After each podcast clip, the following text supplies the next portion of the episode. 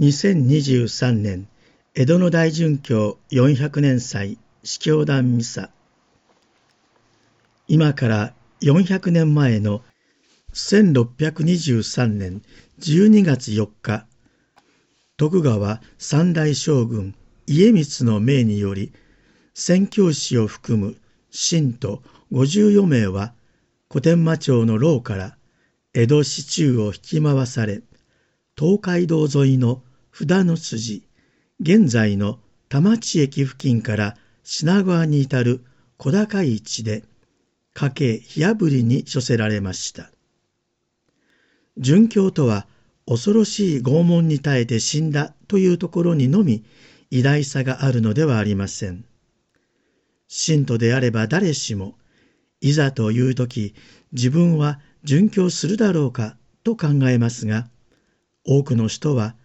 自分は弱いから殉教など決してできないと言うでしょう。確かにそれは正直ですが、それでは殉教者のことを何一つ理解していないことになります。人は誰でも自分は殉教する覚悟があると公言できるものではないと思います。しかし、迫害に直面し、最後に殉教者になった人たちは、自分の精神の強さのゆえではなく、神への信頼と恵みによって決断できたのです。自分の努力ではなく、ひたすら神により頼むこと、この神への信仰があったからこそ、いざという時に殉教は人間の決断となったのです。殉教とは証しするという意味ですから、殉教者が証しするのは自分の信仰の強さではありません。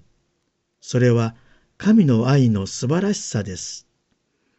命を懸けて神の愛を明らかにするのです。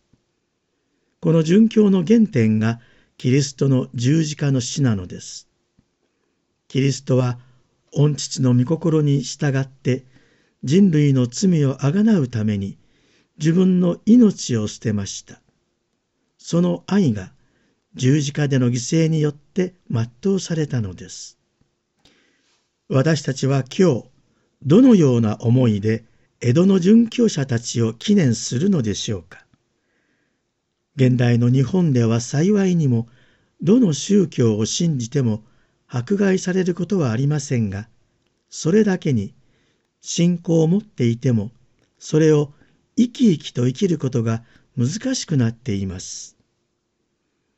私たちは洗礼を受けた後、どう生きているでしょうか。自分のことばかり考えていて、周りの人々の救いに無関心ではないでしょうか。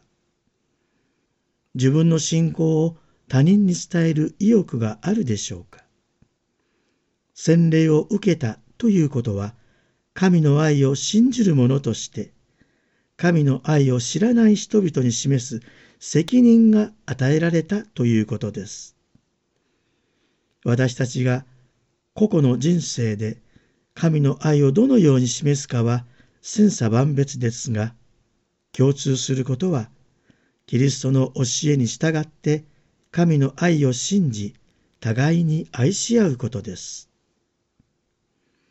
聖アウグスチニスは殉教者の死についてこう語っています。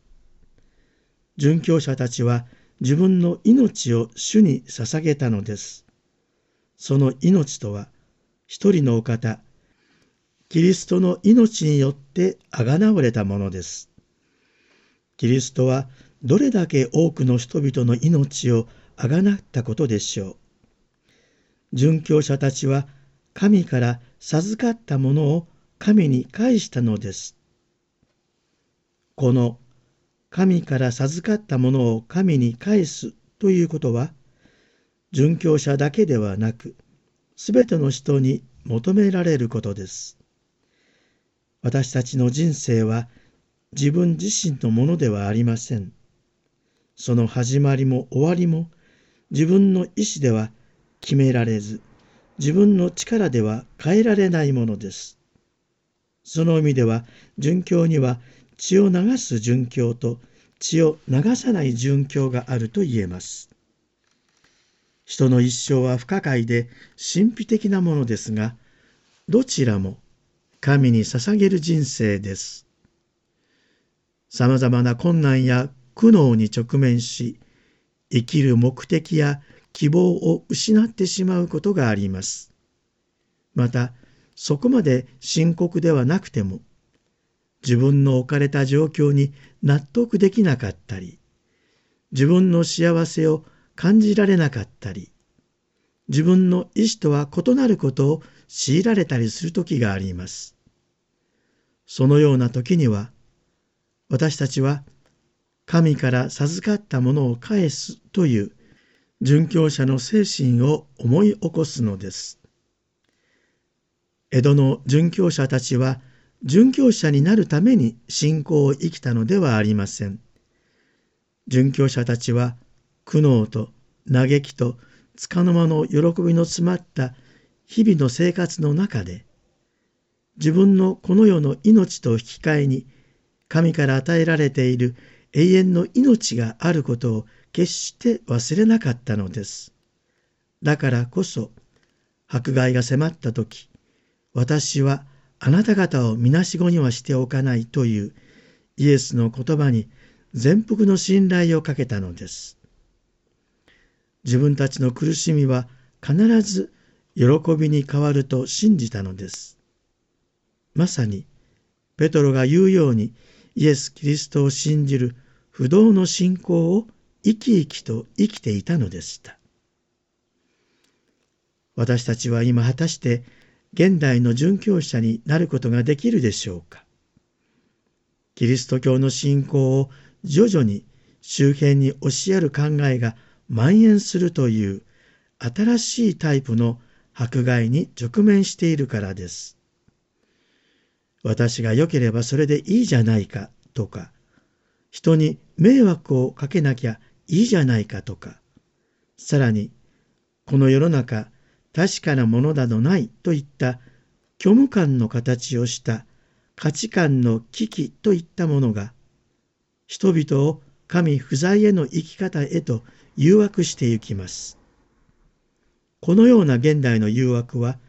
教会の外部よりも信者の内側を通してやってきて、いつの間にかキリスト者自身が求める救いそのものが世俗化され始めています。経済的に豊かで便利な暮らしもそれ自体悪いことではありませんが、人間の命や人権、環境、平和など普遍的な価値のあるものや福音的な生き方と日常の生活が対立する時にはどちらを選ぶかが必ず問われるのです。神の愛を選択する機会は死ぬまであります。神からいただいた命を豊かに生きるか、粗末に扱うか、その誘惑はあらゆる選択に潜んでいます。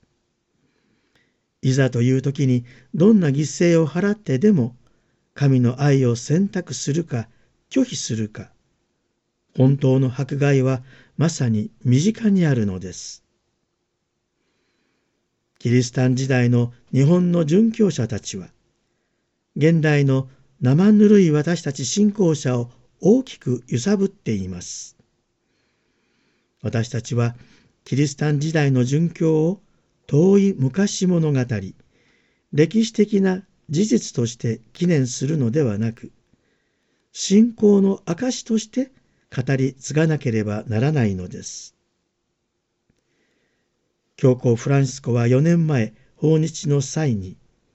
日本の教会を励ましてくださいました。日本の教会は小さく、カトリック信者が少数派であることを知っています。収穫は多いけれども、働く人は少ないことを知っています。だからこそ、日本の皆さんを励ましたいのです。福音宣教の熱意を冷ますようではいけないのです。教皇は私たちに優しく、正しく、厳しく